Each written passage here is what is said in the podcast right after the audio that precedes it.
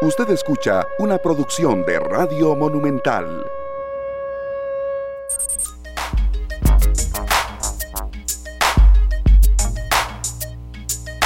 Son las 3 de la tarde con 36 minutos. Muchas gracias por estar con nosotros acá en Monumental, la radio de Costa Rica en los 93.5 FM, también en www.monumental.co.cr. Muchas gracias a las personas que ya se están conectando con nosotros en el perfil de Central de Radios a través de la señal de Facebook Live. Muchas gracias por acompañarnos esta tarde después del Café de Matices y antes del humor de Pelando el Ojo y de la tercera emisión de Noticias Monumental.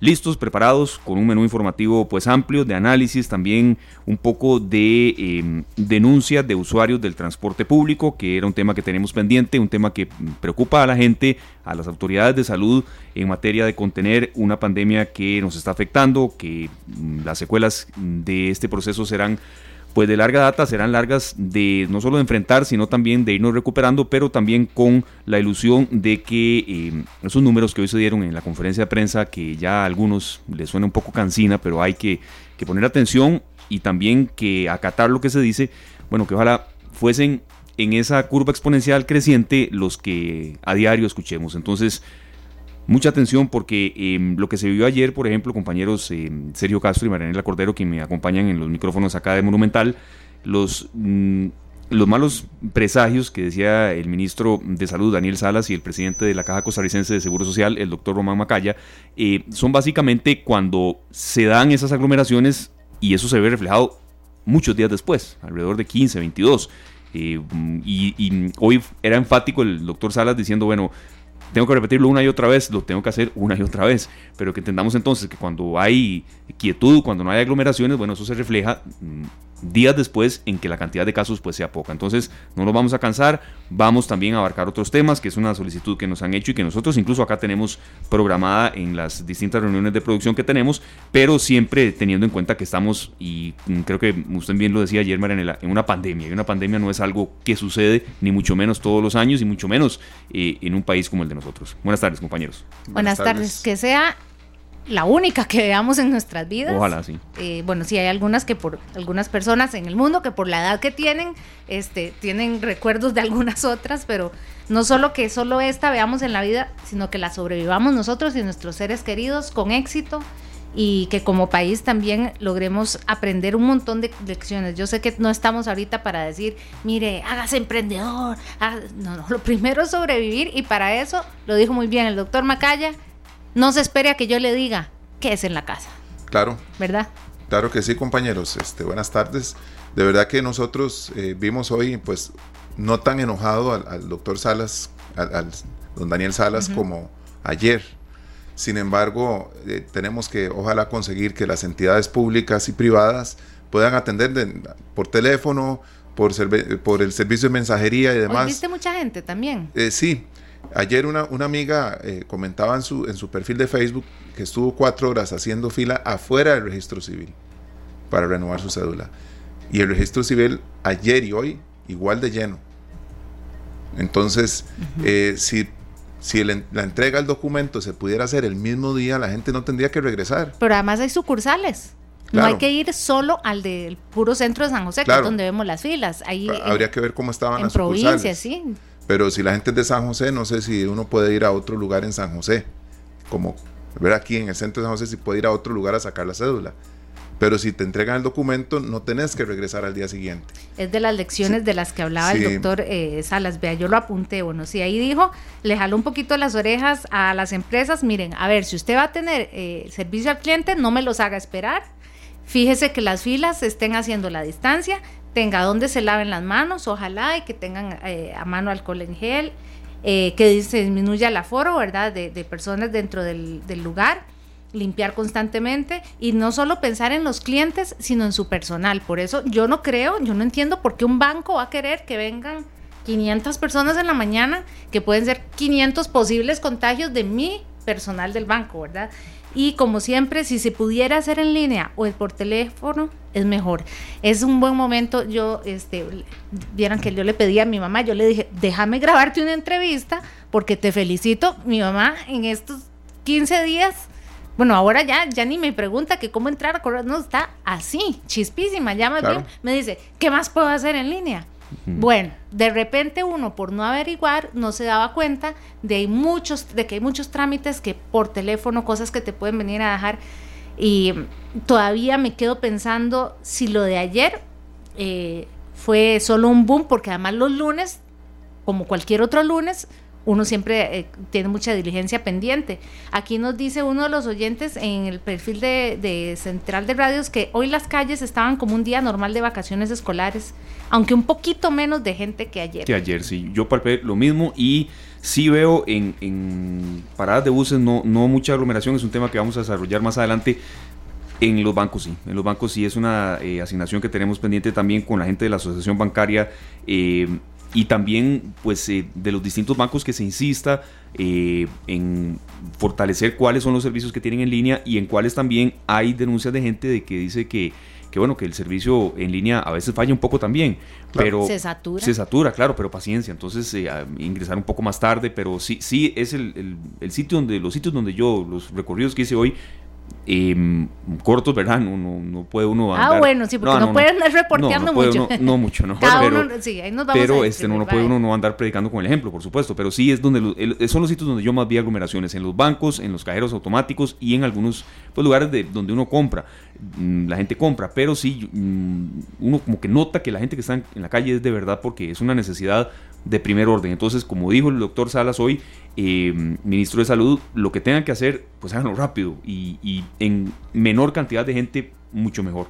¿Qué lugar más, a veces, a veces es visiblemente sucio el cajero automático? Total. Pero aunque no haya vouchers tirados en el suelo, piénselo bien. No, no, no claro llega uno el día de pago y uno de ahí no, quiero imaginarme de todo se encuentra uno en un cajero automático. Sí, sí pero, pero es un llamado también. lo que pocas veces ve uno es alguien limpiando constantemente y ok y si el, y si la empresa no lo está haciendo tenemos que andar de verdad nosotros conscientes de si uno realmente estuviera consciente como dijo el doctor de todas las cosas que toca durante el día desde el autobús eh, cuando das la, cuando das la tarjeta cuando sacas bueno ahora hay este pago que se supone, ¿cómo se dice? Que se aproxima la tarjeta. Sí, que sí, ok. Sin, to sin, sí, que no, sin toque. Siempre, Sergio siempre me ayuda a conseguir las palabras. Bueno, pero la tarjeta sigue siendo algo muy sucio. El monedero. Entonces, eh, si uno todavía se, fuera más consciente de que un lapicero que comparta, eh, en fin. Eh, ve, aquí dice Carmen Madrigal que por no tener firma digital, este, tuvo que ir a hacer vueltas al banco es, cierto, de verdad mucha gente tal vez ahora diga, caramba, a, por fuerza tengo que ir a hacer mi trámite de firma digital y eso sí es personal. Bueno, pero escuchamos también ayer a un amigo que, que lo obligaron a ir al banco. Ah, sí. Empezó el trámite vía teléfono y tenía que ir personalmente al banco. Entonces, eh, ya, ya, es un tema, ¿verdad? Que, que, creo que muchas cosas se pueden simplificar. Repito con lo de la cédula, si hay un trámite, si habían mil personas ayer a las que las, el documento que sacaban ayer se los entregaban hoy esas mismas mil personas iban a ir averigüen la hay oficinas regionales del registro civil averigüen porque a veces uno después de que hizo la fila dice se da cuenta que era algo que, no, que, puede hacer sin, necesidad de una fila. y en cuanto al tema de, los cajeros automáticos que, es una consulta que vamos a hacer también. por supuesto pero también si uno va un poco responsabilidad de uno si uno ve que, que ya el, recibo impreso que también eh, hay una opción de no pedirlo impreso bueno, si, si, vemos que ya el basurero está totalmente lleno y que es una inmundicia el cajero automático, bueno, llevemos ese recibo para la casa y lo botamos en la casa, no tirarlo ahí, porque sí, el tema de la, de la, de la higiene en los cajeros automáticos es de verdad mayúsculo. Entonces, como es un antes eran los teléfonos públicos. Sí, Acuérdense las, bueno, es que ya como no los usamos, pero las, las cabinas de teléfono público, esto es exactamente lo mismo. Y la gente pasa mucho tiempo en un cajero. Por supuesto, también. Nos vamos fuera de Costa Rica, pero también en relación con, bueno, el sentimiento de nosotros, los costarricenses. Le agradecemos mucho a don Rolando Madrigal que esté con nosotros vía telefónica. Él es el cónsul de Costa Rica en Nueva York. Don Rolando Madrigal nos atiende vía telefónica y le agradecemos mucho, don Rolando, porque bueno, las cifras del coronavirus en Estados Unidos em, son alarmantes. El último corte que, que podemos revisar da cuenta de que son 524.514 casos y hay 20.444 muertos, lamentablemente fallecidos ya contabilizados, confirmados y demás en Estados Unidos. Eh, don Rolando, em, usted se encuentra allá en ese país y conocer un poco, queremos la descripción en dos vías, un poco cómo se está viviendo en el día a día de los estadounidenses pero también la gran cantidad de costarricenses que hay en Nueva York, en New Jersey y un poco cómo está el contacto con ellos, don Rolando, las principales preocupaciones en estos momentos. Y de verdad muchas gracias por estar con nosotros. 3.46 de la tarde acá, 5 de la tarde con 46 minutos allá en los Estados Unidos. Muchas gracias, don Rolando. Buenas tardes. Muy buenas tardes. Saludos a, todos y a toda la audiencia. Eh, pues como usted menciona, las cifras son espeluznantes. Eh, un 50% de esas muertes eh, suceden aquí en el estado de Nueva York y eh, incluso ahora estamos todavía más sorprendidos por una noticia que acaba de salir de que probablemente se sumen cerca de 3.700 muertes de, personas que presuntamente habrán muerto por COVID y no están contabilizadas. Entonces, pues eso dispara todavía más, eh, levanta las alarmas a lo que está sucediendo en, en esta ciudad.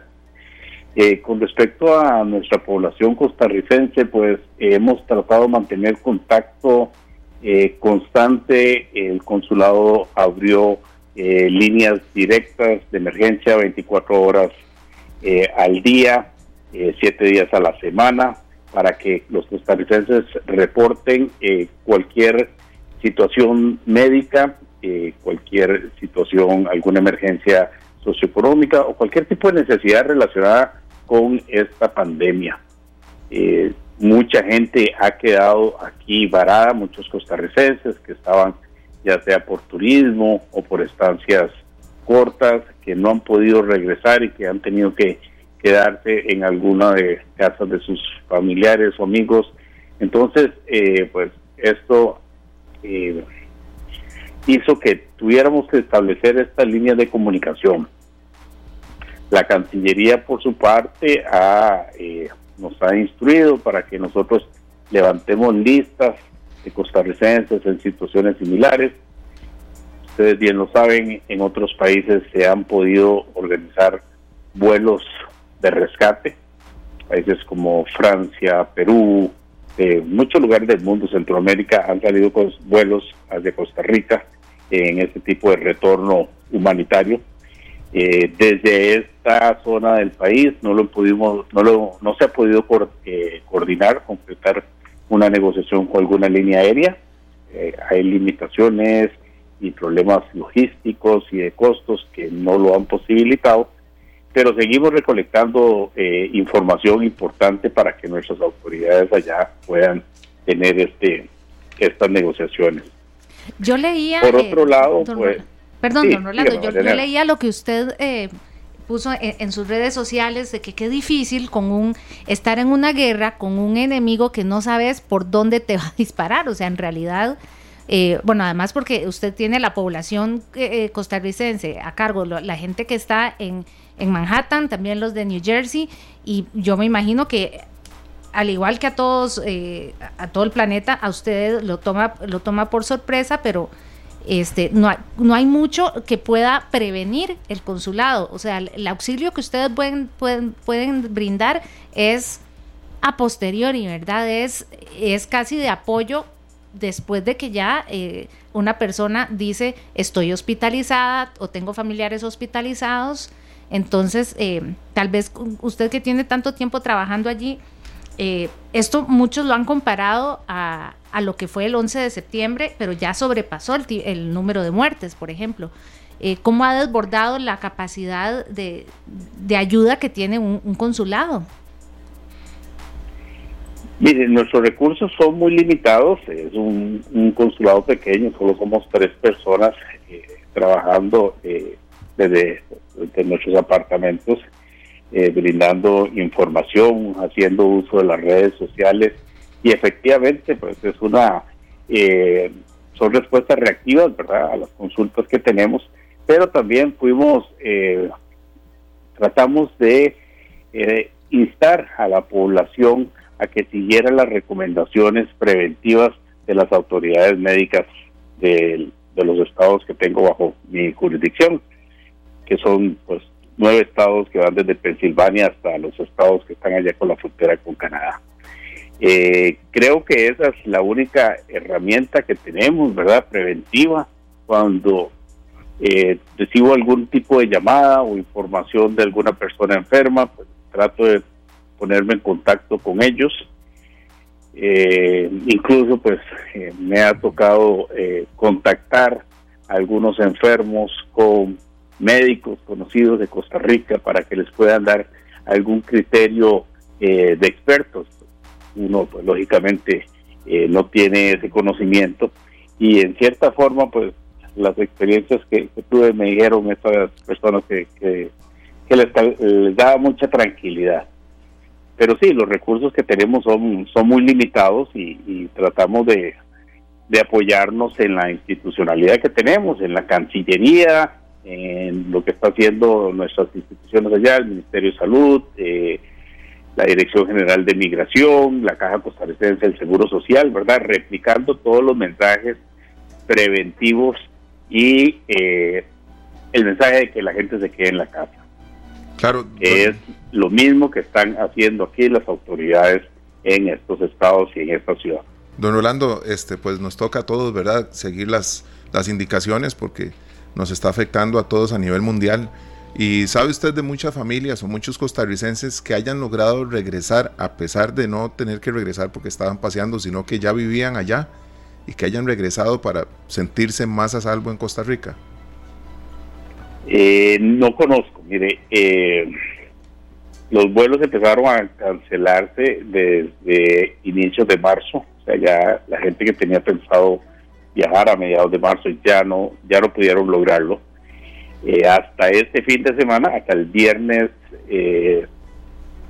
este viernes 17, sale un vuelo de Houston para Costa Rica, va a salir otro el próximo 20 y entonces ese sería el primer grupo de costarricenses quedaron atrapados y que han logrado conseguir algún espacio en estos vuelos. Pero desde la costa este, eh, sobre todo aquí lo que es el área triestatal, no ha salido ningún vuelo.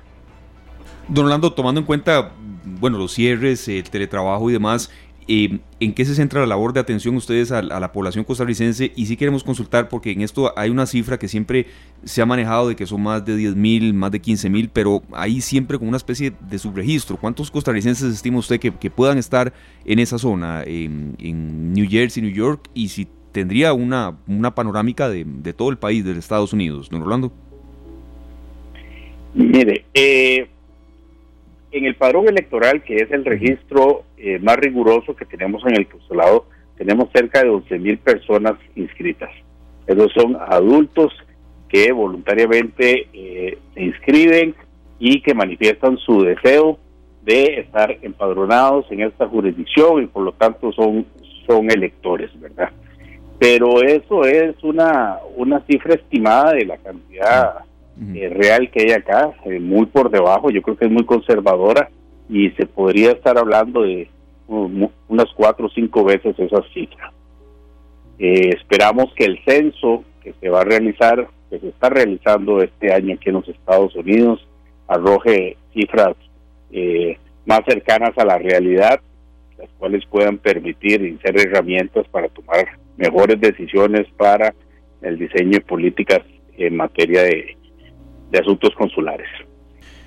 Perfecto. Y ya por último, Rolando, y agradeciéndoles de verdad el contacto hasta allá Estados Unidos, mm, tomando en cuenta eh, desde el manejo político que se le ha dado por parte del presidente de los Estados Unidos, Donald Trump, eh, también mm, matices políticos que ha tenido eh, esta pandemia ya, ¿cuáles siente usted que son las principales preocupaciones de, la gran cantidad de, de, nacionalidades que convergen en Estados Unidos, pero en sí mismo tomando en cuenta siempre la potencia mundial que es en economía Estados Unidos y lo que todos esperamos que pueda derivarse de ahí? ¿Cuáles siente usted que son las principales preocupaciones de una población que evidentemente tampoco estaba preparada para un impacto así? Mire, es un golpe muy fuerte para nuestra población costarricense. Eh, el sector eh, demográfico eh, hispano ha sido muy golpeado por la por la crisis y directamente por el COVID. Aquí en, en Nueva York es el sector que más muertes ha tenido, un 34% de las muertes son hispanos, y eso sin lugar a duda va a impactar en cada uno de nuestros países. Aquí, pues aunque Costa Rica no tiene los eh, el impacto de las remesas como otros países centroamericanos o el mismo México, eh, no me queda la menor duda de que eh, nuestras pequeñas economías en las zonas rurales, sobre todo, que es de donde proviene el grueso de la migración costarricense, eso va a tener un impacto. Así que, bueno, las consecuencias eh, a largo plazo, a mediano y largo plazo van a ser muy fuertes, la recuperación va a ser muy lenta. Bueno, Orlando, muchas gracias de verdad por ese contacto acá desde la cabina de Radio Monumental en San José, Costa Rica y a cuidarse mucho también y, bueno, a extender esto a la, población costarricense que vive allá. Cómo no, igualmente ustedes cuídense mucho y los felicito por el programa. Gracias, de verdad, eh, Marianela y Sergio, un contacto. Muchas gracias, don Rolando. Muchas gracias. Eh, lo ilustra, eh, pues fuerte, pero es que es lo que está pasando. Quería rápidamente compartirles, compañeros, un, artículo que revisaba anoche para, en la preparación de esta entrevista de la BBC, las cuatro principales claves que explican el impacto tan, tan fuerte en los Estados Unidos. La lentitud de la Casa Blanca, el tema también de los problemas con los tests, también el sistema de salud, un sistema sanitario que mm, colapsó y también, por último, pero no por ello menos importante, que se destaca la descoordinación de los estados allá y que ha sido evidente y, la diferente situación por los estados en el país que se ha puesto de relieve en medio de la pandemia del coronavirus y es eh, lo que a algunos analistas destaca este artículo, falta de liderazgo por parte de la Casa Blanca. ¿Podría, ¿Podrían tener el sistema de salud de primer orden? Pues no lo tienen. Y ellos mismos se lo preguntan hoy en, el New York Times, dicen, ¿y por qué si tenemos todo para estar con todo el material humano, todo el equipamiento y estamos viéndonos en estos aprietos. Y bueno, sí, además eh, se atraviesa en este momento eh, la coyuntura política y la reacción o la tardía reacción de, la Casa Blanca y porque por un lado, o sea, bueno, ya, ya Barack Obama dijo hoy, bueno, hoy estoy respaldando, respaldando a Joe Biden, ¿verdad? Entonces uno dice, ¿quién está pensando en política ahora? Todo es política y en eso, ahí quedan un montón de vidas eh, que, dicen, por favor, primero vean lo que está pasando porque eh, pareciera que va como de, del este hacia el oeste y ver esta ciudad es lo que no se lo preguntaron este. Rolando, pero ver a New York no, dormida, paralizada. El tema es este, por ejemplo, ellos podrían sentir que tienen todo para salir adelante, pero el pueblo, no todo el pueblo, los Estados Unidos tiene acceso al seguro, a sus servicios médicos. Entonces, eh, una cosa es lo que ellos están dispuestos o tienen para responder y mucha gente no, no tiene acceso a medidas de, de, de precaución, haberse hecho exámenes hace uno, dos, tres meses, porque es muy costoso. La riqueza no siempre se traduce en bienestar. Qué curioso, ¿verdad? El, escritor italiano Roberto Saviano también hoy en, eh, el diario Le Monde eh, hace una gran explicación de por qué él cree que fracasó el sistema de salud italiano, particularmente en la región más rica de Italia, donde están las grandes empresas, las industrias. Donde, de donde salió un Berlusconi, por, donde hay sobra dinero, pareciera que pareciera que es la abundancia y hubo un problema del manejo de, salud. Así que sirve para muchos análisis, pero al final eh, también es un tema de dinero, ¿cómo no? Y es un tema eh, en el que sencillamente vamos a tener que seguir aprendiendo de las experiencias ajenas. Pero lo bueno, como dice don Rolando, es que él y sus otras dos eh, personas que asisten en el cónsul de Costa Rica, en el consulado de Costa Rica en Nueva York, cada uno desde su casa está haciendo lo posible, porque creo que para por lo menos decir, mire, aquí estoy, tengo problemas. Y, muchas veces se dan cuenta hasta después de que sucedió algo con un costarricense allá. por eso nos damos cuenta tarde de que uno más, una más. Y otra más, y, es muy claro, em, don Rolando, en el sentido de que la recuperación será muy lenta. Él está ahí, en el epicentro de, lo que está sucediendo en los Estados Unidos. Y serio, es que esto mm, golpeará el turismo, el tema de exportaciones, importaciones. Entonces, eh, es válido que nos describa un poco también lo que está viviendo Estados Unidos para que uno aquí también sepa cuando hay vehemencia por parte de las autoridades de salud, bueno, que son escenarios que se quieren evitar. Claro, eh, eso cuando te golpea en la parte financiera. Totalmente. Pero cuando a cambio de eso el golpe es en la salud, en las vidas, ¿verdad? Porque pienso que nosotros igual que, muchos países, casi todos los países, porque otros lo van a resentir menos, vamos a quedar muy resentidos pero las autoridades están haciendo un esfuerzo porque prevalezca nuestra salud. Sí. Totalmente, y el sentido común. Bueno, son las 4 en punto de la tarde. Gracias al cónsul de Costa Rica, Nueva York, don Rolando Madrigal, un contacto que tendremos más adelante en, otros días también para ver cómo va evolucionando el tema también del retorno de algunos costarricenses nos mencionaba él y bueno, cómo se está viviendo allá, eh, pues eh, los efectos de esta pandemia. Nos llegan unas imágenes del Tribunal Supremo de Elecciones en Heredia, por cierto, la sede allá, este... Eh, Marinela, unas filas ahí en la zona de Heredia. Y, yo cerca del bueno, parece que entonces todo es, es generalizado. ¿A dónde se nos perdieron todas las cédulas en Semana Santa? Perdón la, pregunta. O sea, sé que no es solo por cédulas que uno va, pero. Este, nos estaba comentando también una amiga acá en, nuestra transmisión en vivo que hay gente que tiene que solicitar la ayuda del gobierno y necesitan tener tal vez el documento al día. Tal vez no lo tenían al día o está dañado, ¿verdad? Este, creo que, que más allá de si tenían o no la cédula, es el servicio que se está dando y cómo hacer que tanta gente que visita esos lugares, aparte de visitarlos, tengan que regresar. Sí, sí.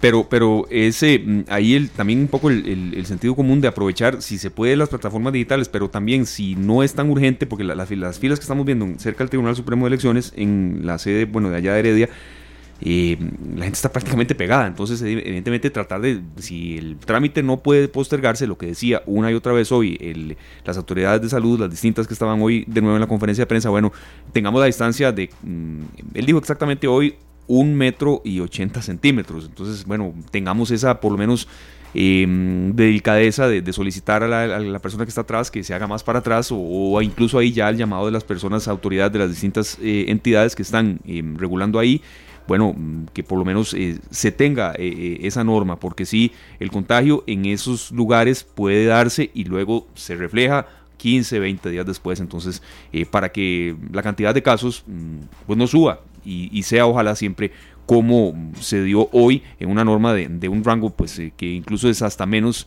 de 15. Entonces, ese es el llamado que no nos cansamos de hacer. Son las 4 con 2 minutos, nos vamos a nuestra primera pausa comercial. Ya venimos con lo más importante de eh, Noticias Monumental en Costa Rica y fuera de nuestras fronteras y enseguida continuamos con más del material que tenemos preparado para esta tarde.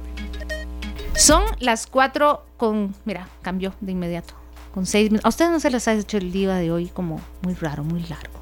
La mañana no me rindió para nada. Tenemos una noción del tiempo muy perdida todavía. Y eso que no es que, ya pasó esa Semana Santa, que era como las gotas de miel, ¿verdad? Lenta, lenta, lenta.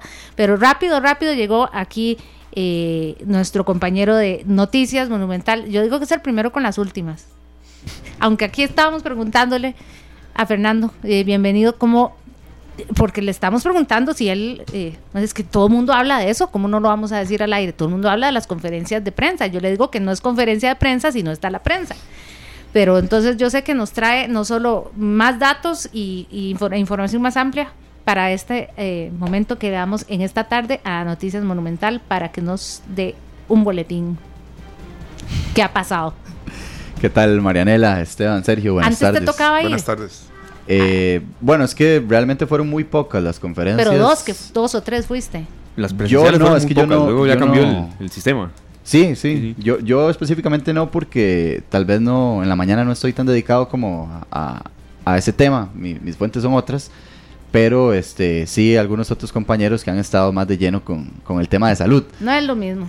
Pero es muy complicado, la metodología es muy complicada y ya eso nosotros inclusive lo, lo hemos señalado, nuestro director también, don Randall Rivera, ha dicho en muchas ocasiones que, bueno, primero que todo, si no hay repregunta, ¿verdad? Es, sumamente complicado y además eh, cuando uno como periodista hace una pregunta y esa pregunta se pierde o por lo menos el sentido se pierde eh, antes de llegar a, a la persona a quien iba dirigida, entonces es realmente muy complicado. Y uno sabe que también es complicado para la persona que está moderando la conferencia y que tiene que transmitir las preguntas, pero cuando se agrupan preguntas porque son temáticas similares, aunque no sean las mismas, eh, ahí ya cambió la respuesta que uno como periodista quería obtener. No es lo mismo contestarle al financiero que tiene tal enfoque que a tal otro medio que tiene otro enfoque. No, no, no, don Fernando Muñoz, la verdad es que hasta el reporteo le quedó complicado a usted. A todos hoy, no está lloviendo, ¿verdad? No, no, hoy, hoy ah, está... Eh, es, es probable que llueva en, en un rato, pero bueno, ahí usted tiene a, Esteban, que es casi un meteorólogo. Uy.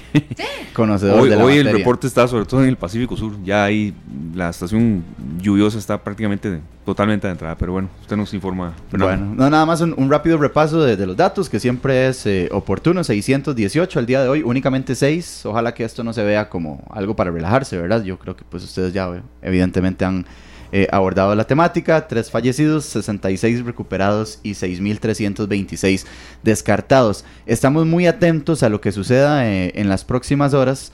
Eh, el presidente de la Caja Costarricense del Seguro Social, el doctor Román Macaya, fue muy enfático en que será el día de hoy cuando la institución dé a conocer cuál será la empresa encargada del vuelo charter que irá a China a recoger el equipo médico que ese gobierno le donó a Costa Rica y lo traerá de regreso para la atención de esta emergencia.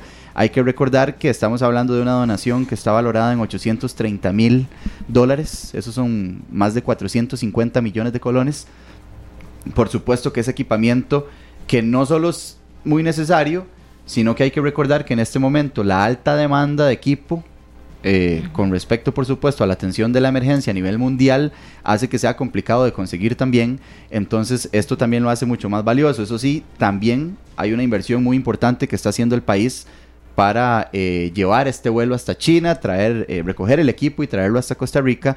Son eh, prácticamente 200 millones de colones que se está invirtiendo en esto. El presidente de la caja decía, hay cerca de siete oferentes, cerca de siete empresas que han postulado sus servicios y entonces eso lo estaremos conociendo en las próximas horas. ¿Cuál será la empresa que vaya a China, recoja el equipo y lo traiga hasta Costa Rica? También otra información, el organismo de investigación judicial ha dejado bastante claro esta tarde que su colaboración en la vigilancia de fronteras no va a generar ninguna repercusión o no es como que esto va a, afectar la labor primordial que tiene la policía judicial, que es la de investigar homicidios, investigar robos, investigar otro tipo de delitos. siguen sucediendo, sí, ¿verdad? Porque se puede tender a pensar que se va a desviar la atención, ¿verdad? O que se va a desviar el rol primordial que tiene el OIJ y no es así, sino que eh, decía don Walter Espinosa, el director del OIJ, que van a rotar van a hacer grupos de 120 personas cada uno y los van a estar rotando para que colaboren con esta emergencia. Entonces, para, para tenerlo presente, ellos van a colaborar en la vigilancia en fronteras y además algunas otras labores de índole investigativo. Precisamente con respecto al tema de fronteras, eh, se reportaba el día de hoy que en las últimas horas se ha rechazado a 50 extranjeros que han intentado ingresar de manera irregular al país. Eh, en unos minutos el Ministerio de Seguridad Pública ya va a remitir un reporte más completo de la cantidad de rechazos desde el pasado 20 de marzo hasta la fecha, tomando en cuenta el lapso en que se endureció, ¿verdad? También el control en el territorio, entendiendo también que la mayoría de rechazos se dan en la frontera norte del país, donde hay un mayor flujo, ¿verdad? De extranjeros intentando ingresar. Eh, específicamente del sector de Nicaragua. La Policía de Migración también informa hace pocos minutos que eh, descubrieron lanchas que estaban intentando ingresar por el río San Juan, trasladando migrantes de forma irregular. Entonces, estos son parte de los resultados que van dejando estos operativos que se están realizando. Y este, ampliar un último dato, que es que continúa la repatriación de costarricenses que han visto o que se han visto en una situación complicada ante el cierre de aeropuertos, la suspensión de vuelos en el marco de esta pandemia y el día de hoy hay un vuelo desde Francia que permite ya el regreso de 43 costarricenses y residentes según lo ha informado el Ministerio de Relaciones Exteriores. Eh, básicamente pues eh, esto como parte ya de muchísimos vuelos que se han dado desde que se inició esta pandemia y que ha eh, puesto en complicación a algunos costarricenses. Eh, hablamos de un grupo de ticos y residentes que vienen en un vuelo, en un vuelo perdón, de la aerolínea Air France. Esto eh, también son 20 personas que ya se encontraban en Francia grupo compuesto por 11 personas que estaban en Reino Unido, en Alemania, en Italia y en España. Evidentemente no todos pudieron viajar de manera directa hacia Costa Rica por las complicaciones que ya mencionábamos, pero lo que se ha venido haciendo es eso, ¿verdad? Agrupándolos, consiguiendo algunos vuelos eh, que sirvan, ¿verdad? En general para la situación que están presentando muchos grupos de costarricenses y que ya ha permitido que eh, pues vayan regresando al país poco a poco. Sí, retornar, tal vez, Fernando, y uno cuando está a veces de viaje lo que menos quiere estar es en un aeropuerto, quiere pero de la manera que se pueda, pero estar aquí cuanto antes. Es un es, comprensible. Las comodidades quizás eran las mínimas, pero estar aquí ya en estos momentos para muchos no tiene precio. Sí, por supuesto, no. Realmente es, es complicado estar fuera del país cuando no es en una situación de, disfrute, ¿verdad? si uno va a vacacionar, que este inclusive fue el caso de muchos de ellos, salieron del país con una intención y en algún momento se vieron imposibilitados de regresar, se quedaron sin recursos porque obviamente pues uno estima recursos para cierto tiempo, pero no eh, de una manera tan prolongada y entonces eh, eso les ha generado complicaciones, pero también entonces ha habido colaboración por supuesto, y ayuda por parte de las sedes diplomáticas. Entonces ahí poco a poco ya van regresando al país. Sí, y por último, Fernando, eh, apostillar el tema de la de, seguridad, pero el tema de fraudes informáticos, que fue otro de los aspectos que hoy se reforzó mucho. Hoy se reforzó, pero se ha dicho muchas veces, eh, tener en cuenta el tema de claves, no facilitarlas a nadie que no sea de enterísima confianza, porque es otra modalidad de delictiva que ha crecido en, en últimos días, semanas, ¿verdad? La gente quizás está más en casa, pero el fraude informático está vigente, presente. No, y más vigente que nunca, tomando en cuenta todas las eh, alternativas que han venido surgiendo para ayudar a, quienes se han visto afectados por esta pandemia. Eh, bueno, el gobierno lanza la plataforma Proteger y no había pasado ni un día cuando ya, había personas cobrando en redes sociales por llenar el formulario, ¿verdad? Eh, haciendo su agosto con una situación tan complicada como la que está atravesando el país se aprueba la ley para que se retire de manera anticipada el fondo de capitalización laboral y ya entonces las autoridades comienzan a alertar de que algunas personas están recibiendo llamadas de otras personas que se hacen pasar por funcionarios bancarios y que piden información para acelerar el trámite. Ese call center de la reforma. Sí, específicamente. Y, y ahora es más complicado porque inclusive el día de ayer informa el Ministerio de Justicia que se va a retrasar el bloqueo de la señal celular en las cárceles a raíz de esta pandemia porque expertos que tenían que venir del extranjero a certificar lo que se está haciendo no pueden hacerlo en este momento por las restricciones de viaje que hay y esto también entonces hace que se prolongue el bloqueo de la señal y que se siga utilizando este método de los centros penitenciarios para seguir intentando estafar a las personas y ahora en un contexto muchísimo más complicado. Lamentablemente Fernando y compañeros y no le quitamos más tiempo Fernando, como hay creatividad hasta para delinquir, ¿verdad? Es impresionante que va también de la mano de no tener seguridad en, claves más seguras. Hoy fue muy, muy claro, ese punto le puse mucha atención porque le puede pasar a cualquiera. Sí, pero bueno, hay que, hay que también tener esa malicia indígena, ¿verdad? Que uno constantemente hace el llamado, tal vez eh, pues algunas personas no, eh, pues no han tenido el mismo desenvolvimiento que, otras en cuanto a la era digital, ¿verdad? Entonces tal vez se, quedan un poco rezagadas y desconocen muchas de las, de las situaciones que se pueden dar.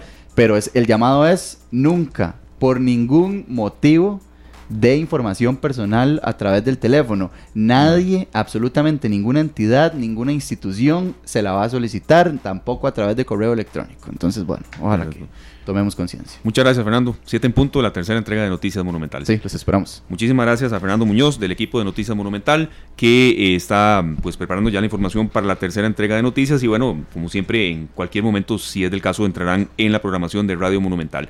Nos vamos con la Comisión Nacional de Emergencias. Muchas gracias a don Líder Esquivel, director de investigación y análisis del riesgo de la Comisión Nacional de Emergencias, que esté con nosotros con una consulta que va en dos vías, don Líder, un poco en materia de la ayuda, de la asistencia que está dando la Comisión Nacional de Emergencias que, bueno, por, por labor mm, le corresponde también eh, en materia de la atención del coronavirus, pero rápidamente también queremos eh, tener en cuenta, don Lidier, que estamos ya por entrar a la estación lluviosa. Ayer hacíamos el enlace con el Instituto Meteorológico Nacional que nos daba ya un panorama un poco más eh, certero, un poco más aproximado de la entrada de lluvias.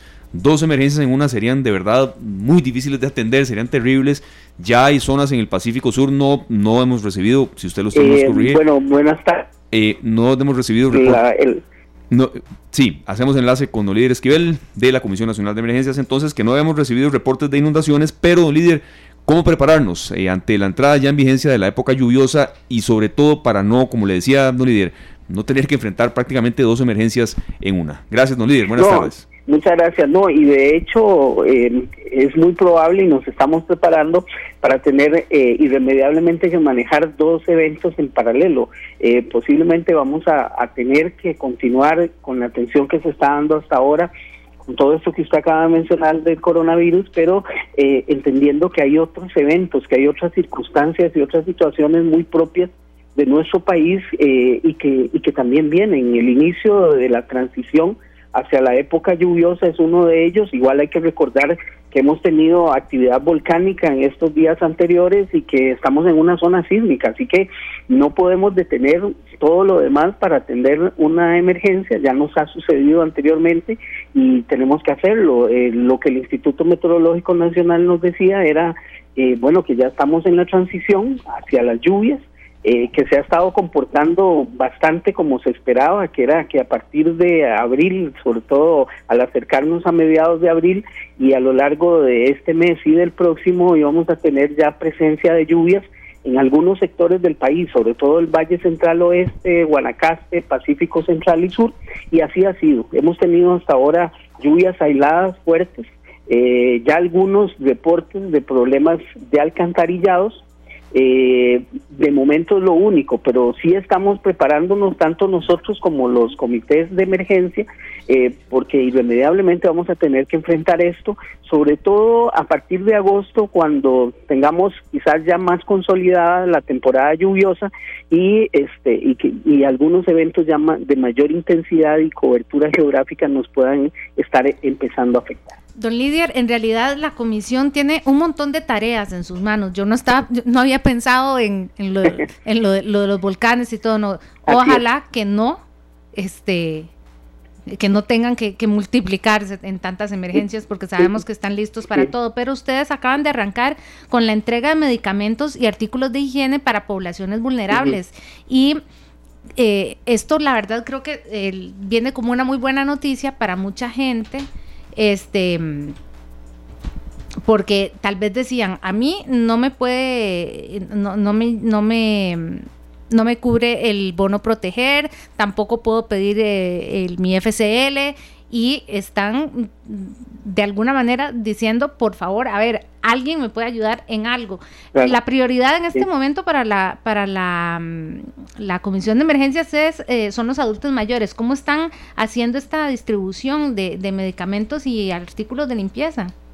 Bueno, esto es también parte, como usted lo dice, de, todo lo todo que hay en este país y que y que tenemos que enfrentar. La prioridad ahorita es la gente que está teniendo necesidades el día de hoy eh, alrededor de este tema de la pandemia y que y, y, sobre todo que hay que evitar que se den acumulaciones o aglomeraciones de personas. Entonces, el reto que se ha planteado es hacer llegar a cada una de las viviendas de las donde están las personas que están necesitando este tipo de ayuda, ya sea alimentación o ya sea productos de limpieza, este sus necesidades para que no tengan que salir de sus casas y para que no tengamos pues que contradecir lo que las autoridades de salud han venido insistiendo y es no salgamos a menos de que sea absolutamente necesario y sobre todo no nos concentremos, mantengamos la distancia necesaria.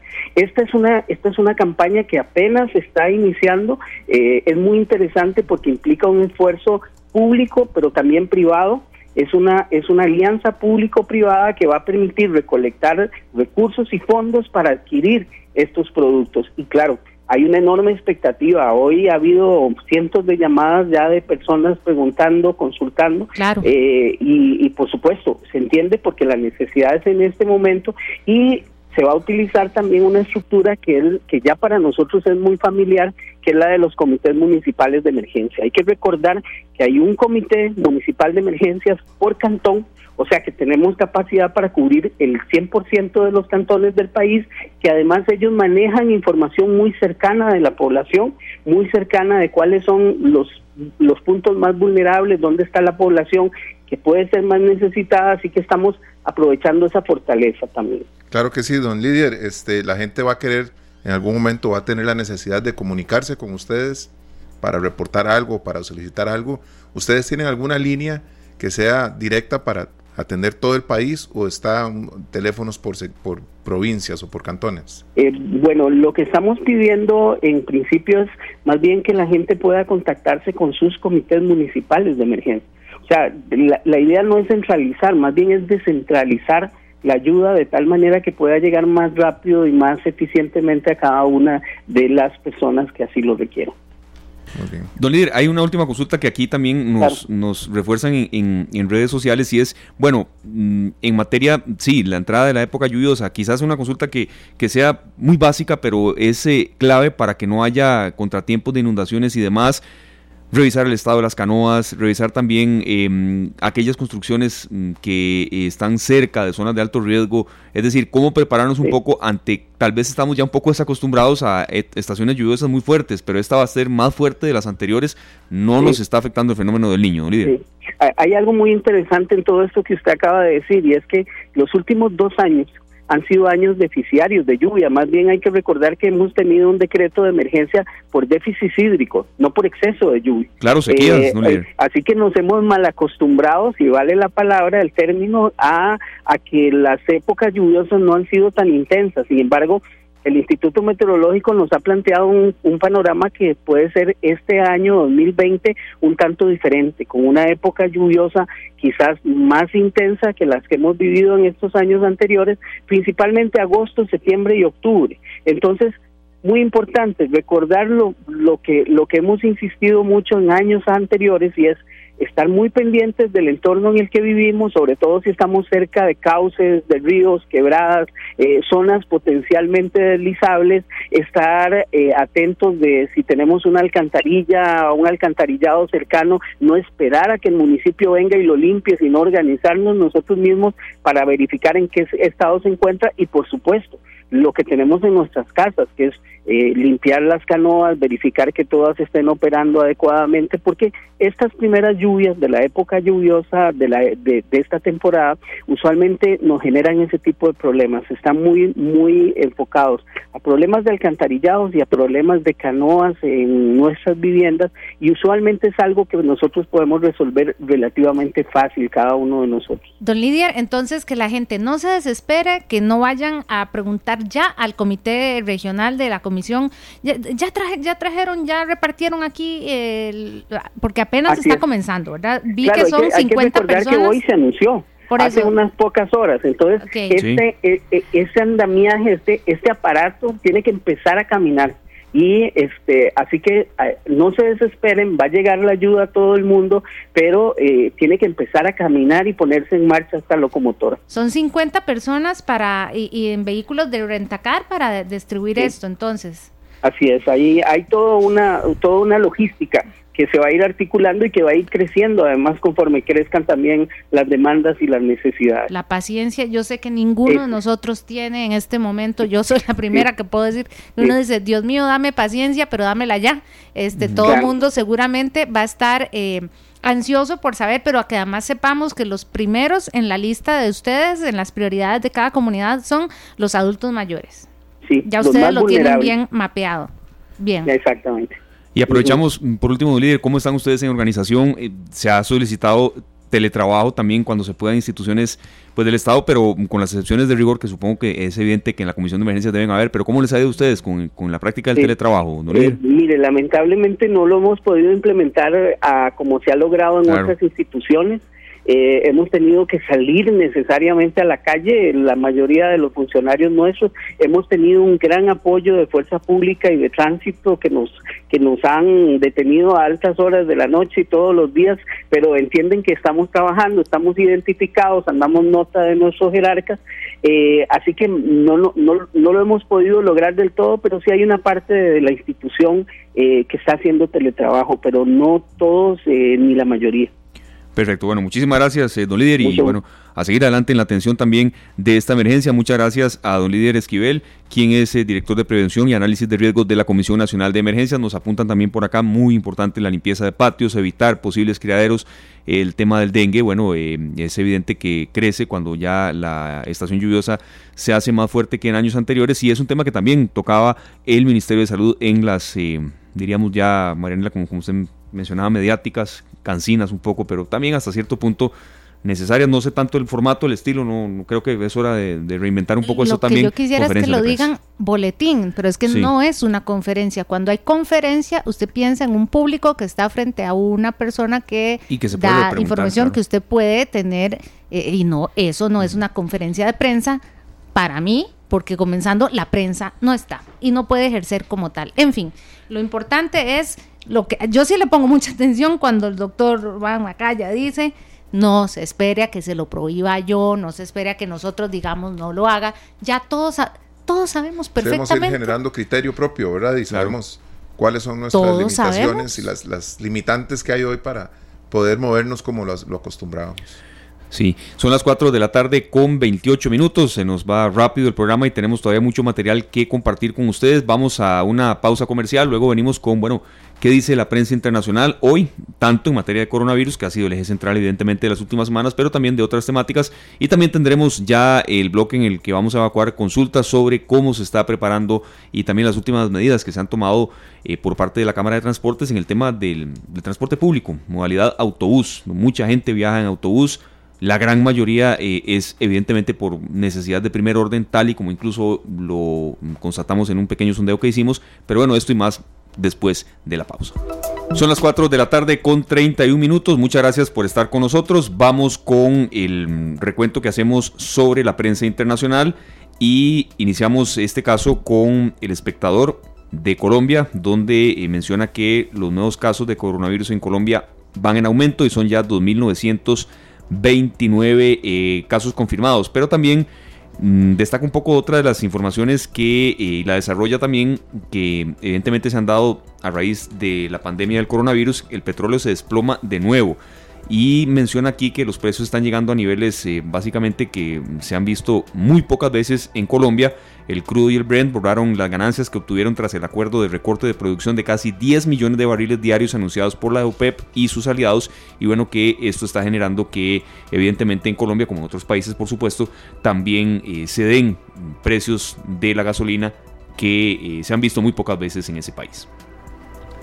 Acá en México dice por la reforma o el periódico Reforma que mueren 13 empleados de una maquila por el virus y que la mayoría de las personas fallecidas en Ciudad Juárez es personal de la industria manufacturera, obreros. Sí, es, eh, es lamentable. Algunos grupos mm, que son de mayor riesgo que otros y que evidentemente en ocasiones quizá los sistemas de defensa, sistemas inmunes sean mucho más de mayor riesgo que otros. Entonces sí, lo ilustra muy bien esa publicación, Mariela. Durante tanto tiempo un presidente les dijo, ay no, yo voy a seguir abrazando a todo mundo. Qué difícil, ¿verdad? Porque eh, ahí también tienen un muy buen vocero para eh, de, la Secretaría de Salud, pero es difícil porque durante mucho tiempo el presidente fue el que decía, nah, no está pasando nada. Y, ahora sí, como estamos comenzando a, ver los resultados de todo esto. Eh, sí, em, a mí México particularmente sí me todavía me, hace levantar las cejas, me preocupa por cómo se está moviendo, pero también nos encontramos en el diario Clarín, en Argentina, alerta por la pandemia. Ya el gobierno está analizando cómo va a ser esa apertura focalizada de la cuarentena, lo que decíamos de cómo lo vamos haciendo poquito a poquito, pero está llamando a los gobernadores de cada provincia es que pues, estos son países e-, enormes, gigantescos, que también tienen que coordinar. Hay uno enorme que no ha coordinado nada entre sus estados, pero aquí en Argentina sí están pensando. Además, eh, la provincia de Buenos Aires a partir de mañana tendrá obligatorio el uso de lo que llamamos mascarilla. Ellos llaman barbijos caseros. Aunque sea un pañuelo, pero que la gente salga mañana a Buenos Aires a la calle con uno de esos. Así que me parece que eh, eso es de los ejemplos que he visto eh, del, manejo de la pandemia y siempre estoy muy, muy pendiente de cómo lo, lo van manejando en Argentina. Eso es lo que trae el diario El Clarín. Mientras que eh, BBC eh, menciona que en Europa ya Austria, Austria e Italia están comenzando a suavizar ese cierre de las empresas más chiquitas, de las tiendas pequeñas, del pequeño empresario para que vaya relajando y tratando de recuperarse, porque son por supuesto los más afectados y para no estar, eh, no, tenerlos tan tensos hasta que haya una apertura total. Y, bueno, y aunque es noticia, no es noticia particularmente de Italia, pero es noticia eh, mundial y ya hoy Barack Obama dijo, yo le ofrezco mi respaldo eh, total a Joe Biden y que pienso que será capaz de guiarnos en uno de los momentos más oscuros. Entonces, la verdad es que que te dé el respaldo Barack Obama. Sí, por, supuesto que es que es Aunque en noviembre yo no, no sé. yo creo que nadie puede tirar los dados y decir esto es lo que va a pasar. No, Complementado rápidamente, Maranela, con, con esa información que usted mencionaba, Italia, bueno, que evidentemente fue un país en el que se desbordó la pandemia. Eh, el Corriere de la Sera, que es uno de los diarios más eh, prestigiosos allá, bueno, menciona una cifra positiva, entre comillas, ¿verdad? Bueno, Italia registra la menor cifra de contagios diarios en un mes. 602 muertos y 2.972 nuevos positivos.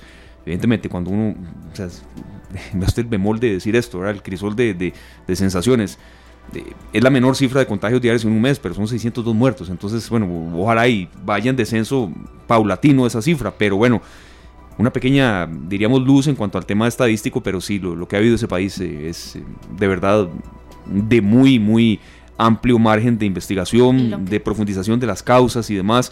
Eso quizá tenga que venir mucho más adelante, pero bueno, sí, sí espera uno que esa cifra empiece a bajar paulatinamente. En casi todos los diarios, eh, cada uno, cada país habla de lo que el FMI prevé para su economía.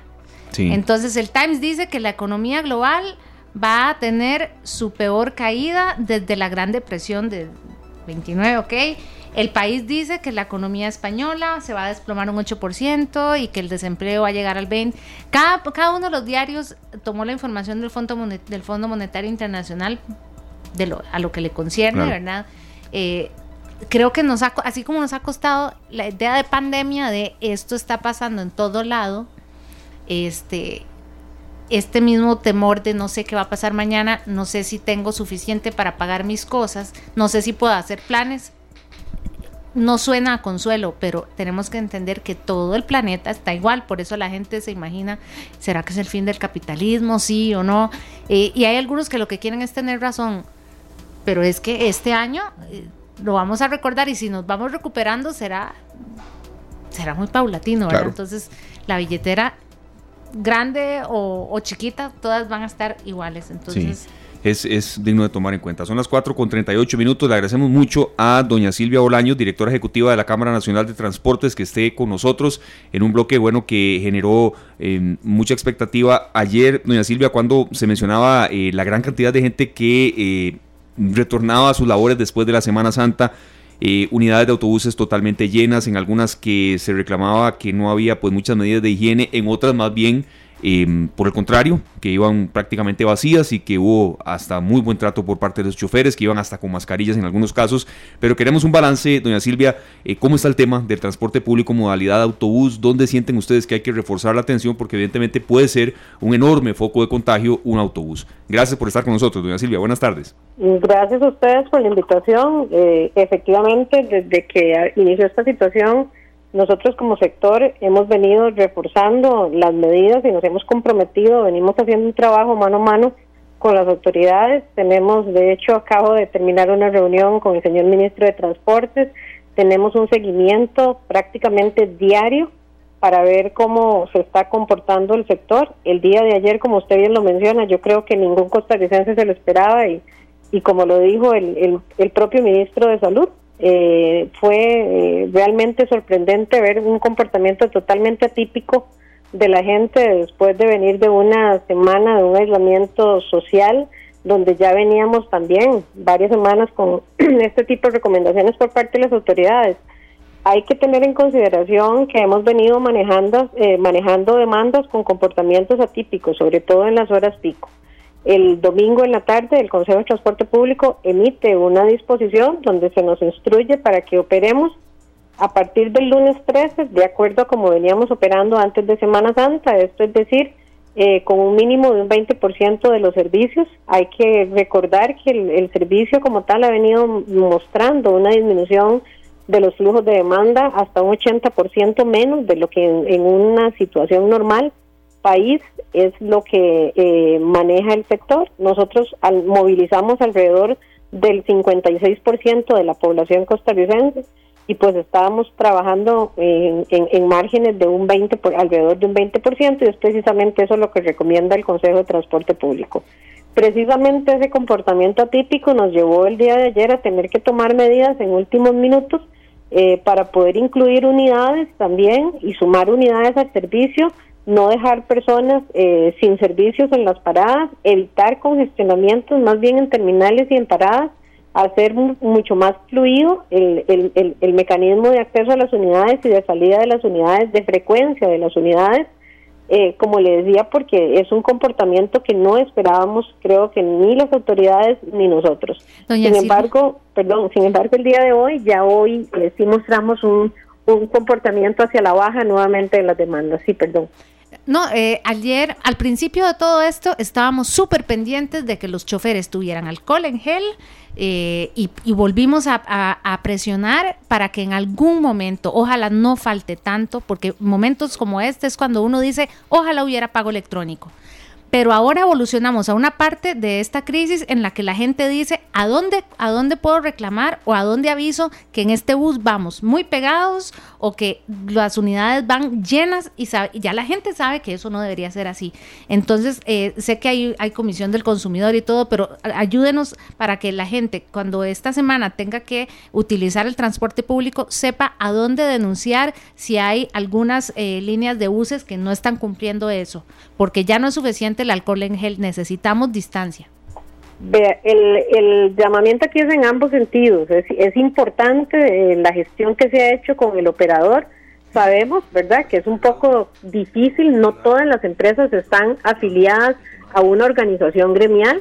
Entonces es un poco difícil permear o que permee esta disposición a todas las empresas, pero de parte del ente rector, lo que se ha establecido, igual del Ministerio de Salud, es que las, las unidades tienen que viajar con su capacidad plena de pasajeros sentados.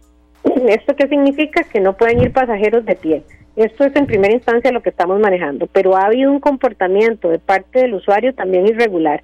Hay usuarios que pese a que las unidades llevan espacios suficientes y asientos disponibles, no se quieren sentar. Entonces, comprometemos al chofer, que por sí, como usted bien lo menciona, además es un es chofer, es cobrador, tiene que estar revisando si quedan espacios disponibles y además tiene que realizar las paradas, porque si no hacemos las paradas nos vemos objetos de una sanción. Cuando se realiza la parada, aunque el chofer le diga a la persona que no puede subirse a la unidad, el usuario insiste en subirse a la unidad y en eso hemos insistido en hacer un llamado a los usuarios también, en concientizarse de que si el usuario no tiene que salir en las mañanas, que es sobre todo donde estamos teniendo los picos, este, y le decía que fue un comportamiento del día de ayer, no es un comportamiento usual de los otros días de la semana, eh, porque un, solo una semana antes de Semana Santa los buses viajaban prácticamente vacíos. Eran son muy pocas las rutas donde sí estamos teniendo servicios en horas picos eh, bastante cargados. Pero en, en, en, todo caso, como le decía, en caso de que tenga que ponerse una queja, llame a la Contraloría de Servicios de las empresas. La empresa está en la obligación de resolverle la gestión, de darle seguimiento y darle un seguimiento puntual a su queja. En este momento, todas tienen una instrucción formal de que no pueden llevar pasajeros de pie, pero como le digo, hay situaciones que incluso hemos tenido y han sido corroboradas por fuerza pública y así lo tenemos documentado, donde hemos tenido que detener la unidad, donde esté una patrulla para que el funcionario de fuerza pública se suba a la unidad y le solicite al pasajero que tome su asiento, porque esas situaciones se nos están dando. Otras, este, se nos dio ayer en Atillo, por ejemplo, donde el chofer dijo, no me muevo hasta que los pasajeros no se sienten y es, es, es un tema complicado, pero requerimos también la colaboración de todos. otro tema que estamos viendo y viviendo también lamentable es, eh, y ayer lo, lo, lo, percibimos, es la gran cantidad de adultos mayores que están viajando en transporte público, sobre todo en las horas pico, lo hemos dicho, sabemos que muchas veces hay que salir a hacer gestiones, pero por favor no se exponga, el cuidarse también es un tema de ustedes. Y no es solamente del principio, porque nosotros hemos venido con una gestión el, el protocolo de limpieza de las unidades nuestras no nace a raíz del COVID-19. El protocolo de limpieza de las unidades nuestras es del año 2009, desde que en Costa Rica se empezaron a dar los primeros casos de H1N1. Lo que hicimos ahora fue reforzar con los diferentes lineamientos que ha venido emitiendo el Ministerio de Salud y en ese sentido, como usted lo mencionaba también, bueno, la disposición de que el chofer pueda tener alcohol el gel, no hay recomendación de uso de mascarillas, como mucha gente nos ha pedido, nos ha querido exigir de que les demos mascarillas al chofer, no es una recomendación en este momento del Ministerio de Salud. Y también hemos tenido eh, eh, un enorme problema para la disposición de insumos como la mayoría de la población.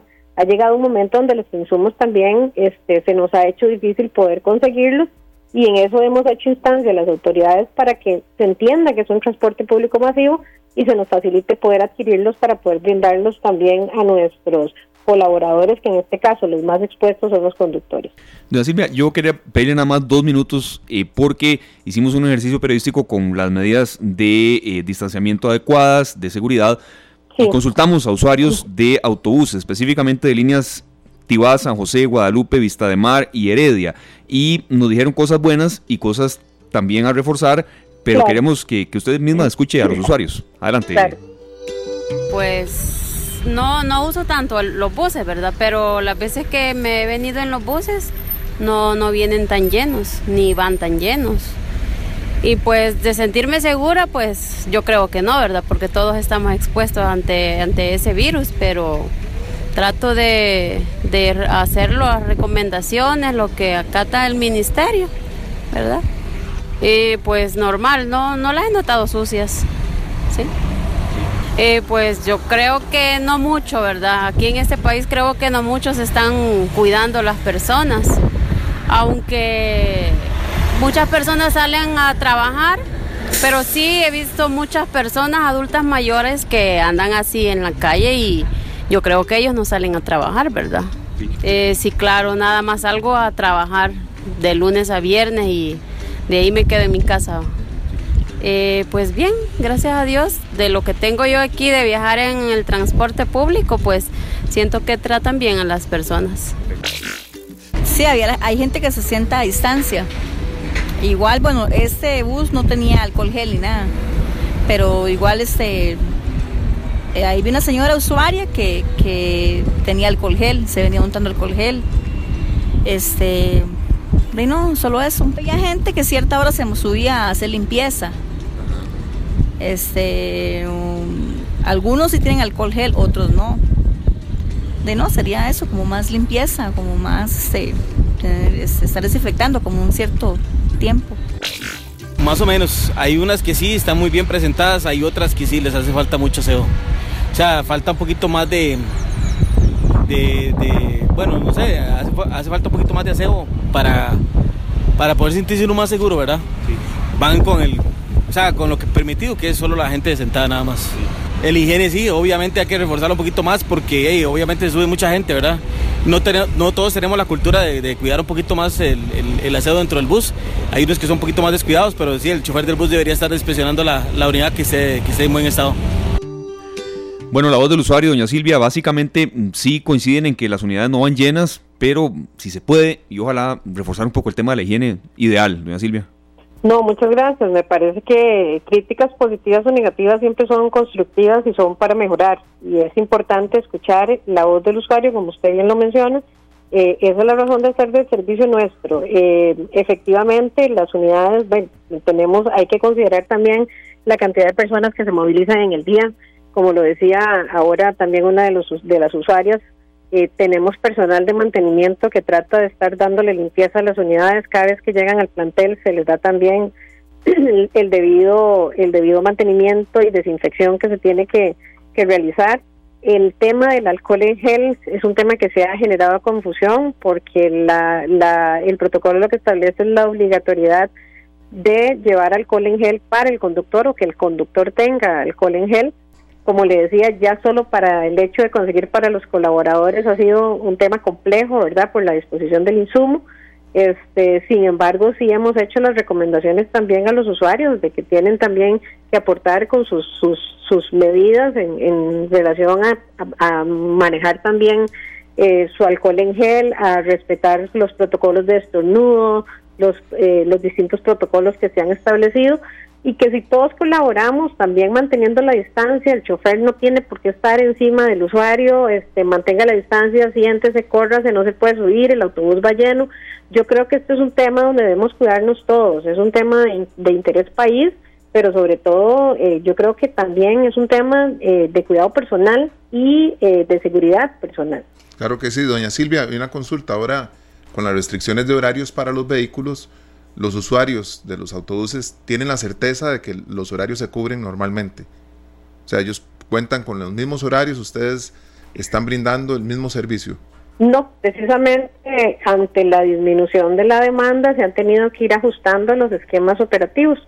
Eh, ya, por ejemplo, los usuarios asiduos a una misma ruta, ya saben que su ruta está operando, en, en su mayoría de las rutas están operando hasta un 20% de sus servicios si el operador considera que, como por ejemplo el día de ayer le decía, que hay demanda típica, puede incrementar ese 20% hasta garantizar, bueno, que los usuarios van a ser trasladados a su lugar de destino. Pero no podemos mantener la misma cantidad de unidades operando porque hemos tenido una disminución de un 80%. Realmente el impacto, puedo decirle en este momento que el sector, después de turismo y, y cuidado y no, a la parte de turismo, que mayormente se ha visto impactado es el sector transporte público. La diferencia es que nosotros no paramos el servicio. Por eso no se percibe, porque siempre se ven buses en la calle, así anden vacíos, siempre hay buses en la calle. Eh, probablemente se verán buses llenos en la mañana porque es la hora en que la gente sale a trabajar o en la tarde porque es la hora que la gente regresa a su hogar.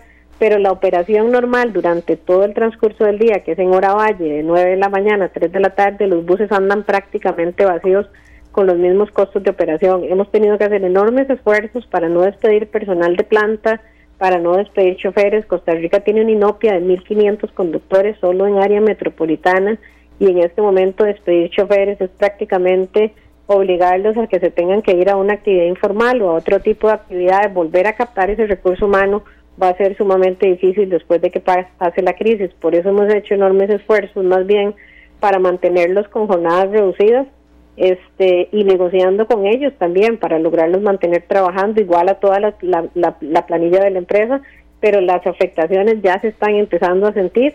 Este, hay un proyecto de ley en este momento en la Asamblea Legislativa que congela las disminuciones de combustible, que podría generar un ahorro no solo para el empresario, sino para el, para el usuario también, porque eso se ve reflejado finalmente en la tarifa y creemos que esto va a terminar quebrando eh, las empresas que en este momento se están sosteniendo. Creo que nos ha, nos ha aclarado mucho, doña Silvia, que aquí en dos vías. Primero, este, por, supuesto, eh, en, un momento como este, eh, estamos los, los, usuarios muy pendientes de que los transportistas cumplan con lo que, con, lo que la ley les está, el Ministerio de Salud les está solicitando pero que también nosotros como usuarios tenemos que colaborar. Y la, usted dijo una palabra, Contraloría de Servicios. Si los usuarios, y, para eso está la prensa, eh, por eso en realidad propusimos hoy el tema, porque mucha gente ayer nos dijo, mire, está pasando esto, esto, y con mucho gusto está bien que se quejen con nosotros, con la prensa, pero si uno no denuncia a la Contraloría de Servicios de esa línea,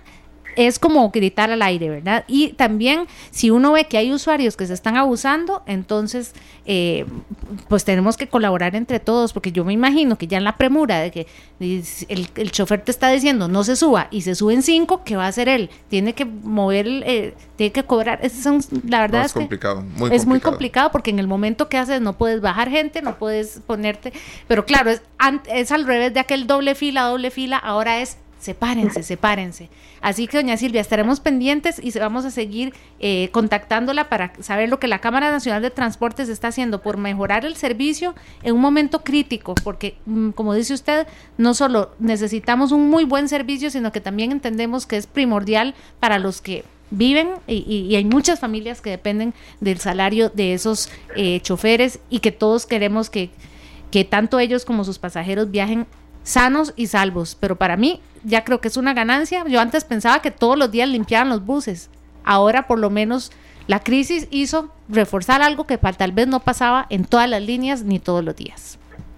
No, así es. Muchísimas gracias. Realmente, como se los decía, el objetivo nuestro es el usuario, ¿verdad? Y, y, en este sentido, para nosotros, eh, sobre todo, reforzar las medidas que hemos venido planteando, como usted bien lo decía, este y hacer eh, también conciencia en los usuarios de que es una responsabilidad conjunta tanto de ellos como nosotros. Ser conscientes y denunciar. Muchas gracias. gracias. a doña Silvia Bolaños, directora ejecutiva de la Cámara Nacional de Transportes, de verdad por este contacto. También, bueno, venía de una reunión con el ministro de Obras Públicas y, y Transportes, don Rodolfo Méndez, que también daremos seguimiento a estos contenidos porque generan, la verdad, mucha eh, denuncia y también muchas dudas de la gente que, que estamos en la obligación de evacuar. Bueno, son las 4 con 54 minutos. Nos han solicitado en ocasiones que, bueno, variemos un poco el menú y cuando acá participó en los micrófonos de esta tarde Debbie Nova, la verdad, la gente a veces mm, nos menciona que, que, le hacen quizá caso a figuras mm, que son influyentes en otros campos. No debería ser así, pero... Influyentes, no influencers. Exacto, que, es, ah, muy diferente, que es muy diferente eso muy, muy diferente y lo, y lo recalcamos. Y entonces es por eso que a veces tratamos de variar el menú. Eh, hemos estado atrás de Franklin Chang, que nos pueda brindar su mensaje. Tenemos una sorpresa para la semana que viene también. Pero bueno, es por eso que hoy, en el marco de que hoy se celebra 14 de abril, que es el Día Internacional del Portero, en homenaje a Miguel Calero, un gran guardameta colombiano que lamentablemente falleció a los 41 años, en homenaje a él, murió de un accidente cerebrovascular.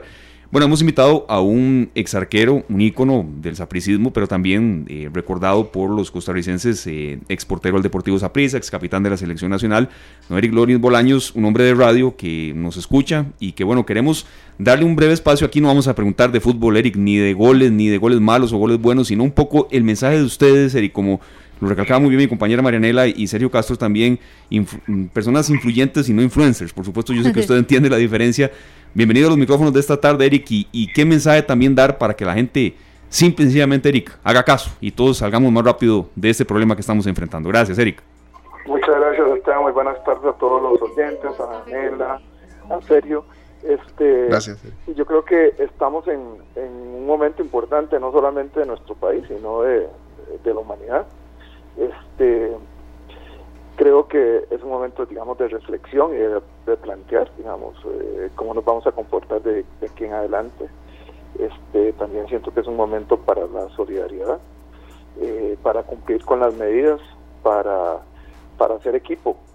Yo creo que en los equipos uno siempre tiene que pensar en el bienestar del equipo en el objetivo del equipo y en este en este caso somos eh, somos un equipo que, que se llama Costa Rica y que debemos este, buscar los objetivos de salud y de bienestar para todos, este, siguiendo las, las recomendaciones de, las entidades gubernamentales que están a cargo de esta situación de, crisis.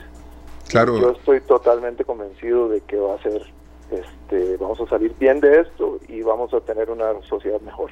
Claro, Eric, y también tantos deportistas, tantos amigos que corren, que salen a, con sus bicicletas, se quieren entrenar, que tienen la, necesidad, pero que más allá de la necesidad impera esa labor de equipo, ¿verdad? Que hay que aguantarse un toquecito, decir vos que, que la gente tiene que entender que no es el momento de salir en grupos a entrenar.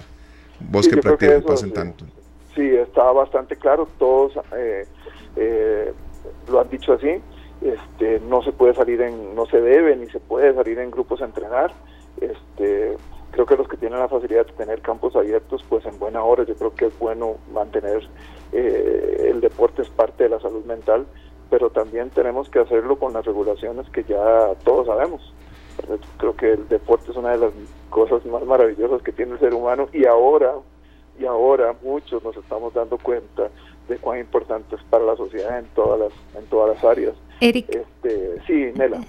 Eh, no, es que nos contaron, nos han, nos han enviado muchos mensajes de que había un montón de ciclistas por el lado de Cachí el fin de semana, entonces eh, yo sé que, el, ciclista, así como el corredor, a todos estamos deseando, deseando salir y, agarrar montaña, agarrar asfalto, lo que sea. El mejenguero fútbol. El mejenguero fútbol. Eh, ¿cómo, ¿Cómo has canalizado esa? Es que uno necesita, ¿verdad? Necesita moverse. Bueno, vos estás en, Poaz y lindísimo, pero ¿y la atleta qué? Lo que pasa, Nela, es que de hacer deporte genera endorfinas. Este, genera un estado de bienestar, es muy difícil, es como suprimirse de algo que su cuerpo necesita, este, hasta desde el punto de vista químico, Entonces yo creo que es muy difícil, pero en este momento es cuando todos debemos demostrar cultura deportiva, la cultura y la educación deportiva es lo que te hace la diferencia entre un atleta o un deportista común y corriente y un atleta profesional. No es el dinero que ganes, ni la edad a que lo practiques. Yo considero que hay atletas profesionales de 60, 70 años, porque la forma en que enfrentan su disciplina en el entrenamiento, este, la, la, la, la mentalidad que tienen para enfrentarse al triunfo, al fracaso, y, o saber el objetivo por el que hacen deporte, yo creo que lo hace eh, lo hace una persona inteligente eh, deportivamente, con cultura deportiva. Yo creo que es un momento para demostrar eso.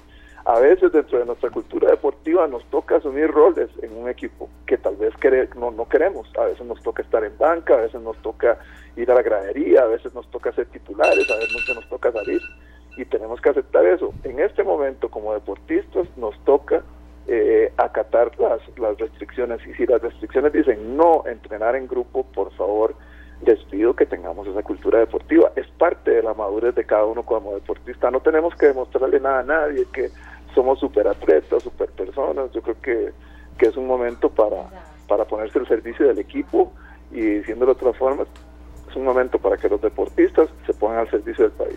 Gracias, Eric. Y por último también calma y paciencia. Es decir, sí, eh, la condición física no se dura muchísimo recuperándola, Eric. Si después de que pase esto, pues hay un programa adecuado de alimentación, de descanso y de volver al deporte. Es decir, no se va a perder en cuestión de un mes o un poco más una condición física de por vida, Eric. Un poco de calma y paciencia en estos momentos. Todos sabemos lo que significa el deporte para, para todos. Todos somos fieles, todos queremos estar en una excelente forma física, pero pero pero mira, yo yo, yo creo, Esteban, y, amigos que nos escuchan, que estamos ante una gran lección que el mundo nos está dando, la vida nos está dando a todos en todos los campos, en el campo económico, en el campo de bienestar, en el campo de las relaciones humanas, en el campo de la economía, en el campo de la producción, en el campo del consumo. Entonces, yo creo que es bueno tomarse un espacio. También los deportistas necesitamos un momento de ir a la banca y de, llevarla con calma. Y todas esas cosas nos hacen ver, en, tener una mejor perspectiva. Así que no se va a acabar el mundo porque no estás entrenando a fútbol. Muchas gracias, Eric, y a seguir escuchando radio. La radio se siente. claro. gracias, Eric. Oiga, lo dice el capitán, yo le voy a hacer caso. O sea, que Eric Lones diga que un ratito de banca no ha matado a nadie. ¿Sabe qué?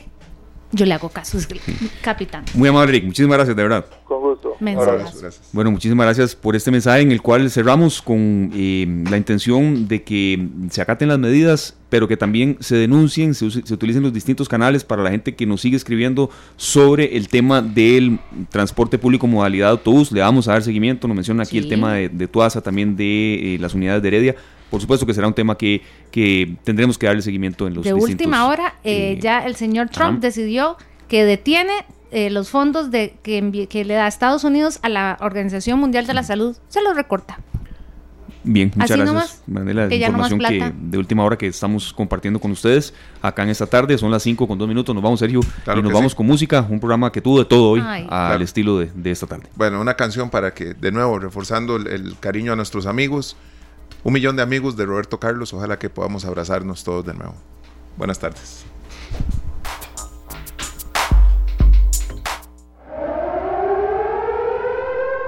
Este programa fue una producción de Radio Monumental.